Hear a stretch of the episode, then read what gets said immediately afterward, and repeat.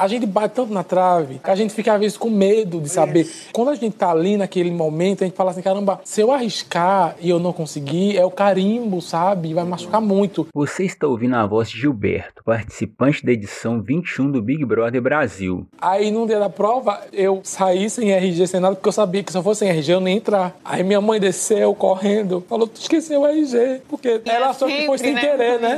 Mas não foi sem querer. Queria ter um motivo pra eu não conseguir fazer a prova. E eu fui. Ele conta como quase deixou de fazer a prova do Enem para cursar Ciências Econômicas na Universidade Federal de Pernambuco, UFPE. E quando eu passei, foi tão engraçado que eu vi meu nome de aprovado. Aí o meu amigo falou, tu passou. Aí eu disse, eu não sei se eu passei. Vai que tá aqui errado no lixo do meu nome. Mas o resultado estava certo e Gil tinha passado. Hoje, quase 10 anos depois, Gil é mestre, tem um doutorado em andamento e já foi aprovado para dois PhDs, um na Universidade da Califórnia e outro na Universidade do Texas. Mas o que levou o Gil e leva tantas pessoas capacitadas a duvidarem de suas competências e não reconhecerem seus próprios esforços? Por que isso é tão comum quando acessamos uma universidade? Por que nesse contexto nos sabotamos tanto? E o principal, como lidar com esse problema? O CCN Conversa de hoje vai falar sobre o Síndrome do Impostor.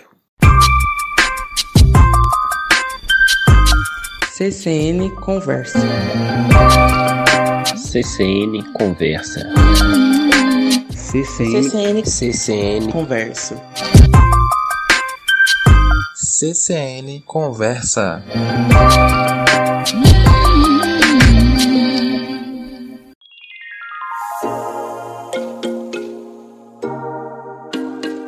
Você acabou de entrar na faculdade e uma nova rotina se estabelece. Textos extensos, horas de aulas e estudos, escrita de ensaios, apresentação de trabalhos. Você é a primeira pessoa da sua família a conseguir chegar nesse ponto. E a maioria dos seus colegas é bem diferente de você. Pensamentos conscientes ou não invadem sua cabeça. Será que eu sou mesmo capaz de estar aqui ou eu só dei sorte? Será que eu sou bom o suficiente? Mesmo tendo êxito nas suas tarefas, elogios não são afagos, mas só mais gatilhos para os seus questionamentos.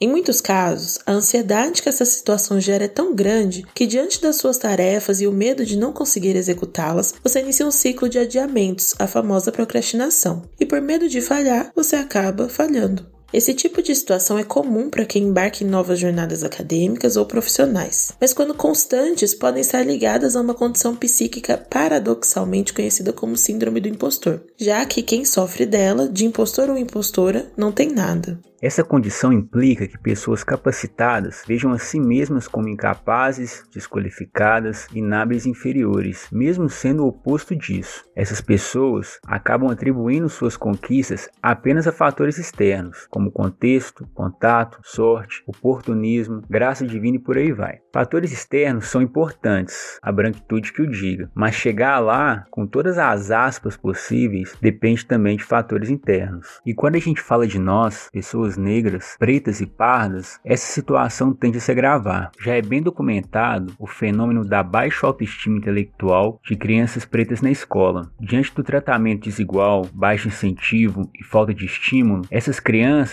interiorizam uma suposta inferioridade e acabam apresentando rendimento mais baixo do que o de crianças brancas. E quando o recorte é feito por gênero, a situação só piora. Ser um dos primeiros da família, ou o primeiro mesmo, a entrar na universidade também pesa bastante. A falta de referência sobre estar nesse lugar acaba reforçando o sentimento de não pertencimento. Não é raro que a gente se pegue questionando se é ali mesmo que deveríamos estar. A insegurança dessa situação pode ser mais um gatilho para a manifestação da síndrome do impostor e de seus sintomas. Outro fator muito comum é a excessiva autoexigência. Pretos e pretas acabam interiorizando a crença de que precisam ser duas vezes melhor para alcançar algum êxito em suas vidas. A busca por um perfeccionismo acaba levando a uma paralisia e aquele trabalho que você queria perfeito às vezes nem é feito. Todos esses sinais acabam gerando um círculo vicioso, é uma espécie de profecia autorrealizável em que a crença de que você não é capaz acaba limitando seu próprio potencial. Mas como lidar ou superar a síndrome do impostor? A primeira dica é buscar ajuda profissional, porque a síndrome do impostor indica uma situação de sofrimento mental e pode estar associada a outros transtornos como depressão e ansiedade. Se você tem interesse, listamos no Instagram do CCN, o arroba CCNUFMG, algumas ações de atendimento psicológico gratuito. E se você é da UFMG, separamos também alguns serviços oferecidos pela própria universidade. Mas se você não puder ou não conseguir esse atendimento, algumas estratégias podem ajudar a lidar com esse problema. A primeira delas é ter referências na universidade que possam te ajudar, seja para te orientar ou simplesmente te ouvir sobre suas dúvidas e indecisões. O Centro de Convivência é um ótimo espaço para isso, e nesse período de pandemia estamos planejando encontros online que podem te ajudar com isso. Outra dica é reconhecer a sua trajetória e seus pontos fortes, e também o que te levou a chegar onde você já está. Essa valorização pode ser uma aliada nos momentos em que as inseguranças chegam. A síndrome do impostor não é um problema exclusivo de pessoas negras mas pela forma como ocorre, incide mais diretamente sobre o nosso grupo. O racismo faz com que nos vejamos inferiores ao longo de nossas vidas. Pensar formas de superação dessa condição é essencial para que a gente possa desenvolver plenamente nossas potencialidades e tenhamos êxito no que nos propomos a fazer. O Gilberto do Big Brother Brasil poderia ter desistido de ocupar sua vaga na universidade e ter, entre aspas, se colocado em seu lugar, assim como nos é dito o tempo todo em uma sociedade racista. Mas felizmente ele superou aquele momento e tem tido uma bem-sucedida trajetória acadêmica. E pode ser assim com você também. Então respeite seu caminho até aqui. E quando baterem as crises, surgirem ansiedades ligadas à síndrome do impostor, lembre-se sempre que esse espaço também é seu e que de impostor, impostora você não tem nada. Impostor é o sistema racista que foi pensado justamente para criar esses pensamentos negativos.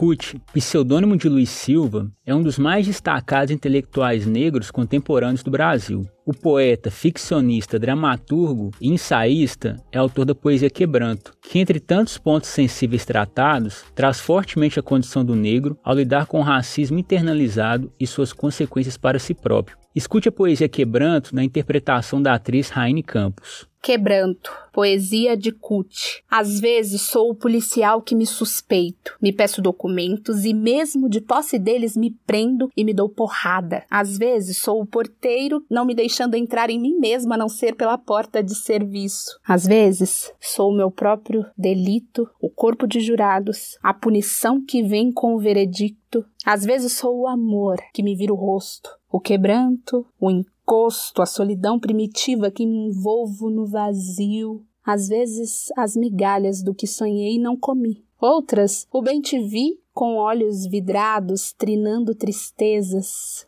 Um dia, fui a abolição que me lancei de supetão no espanto, depois o imperador deposto, a república de conchavos no coração e em seguida uma constituição que promulgo a cada instante também a violência do impulso, que me ponho do avesso com acessos de cal e gesso chego a ser. Às vezes faço questão de não me ver, e entupido com a visão deles, me sinto a miséria concebida como um eterno começo.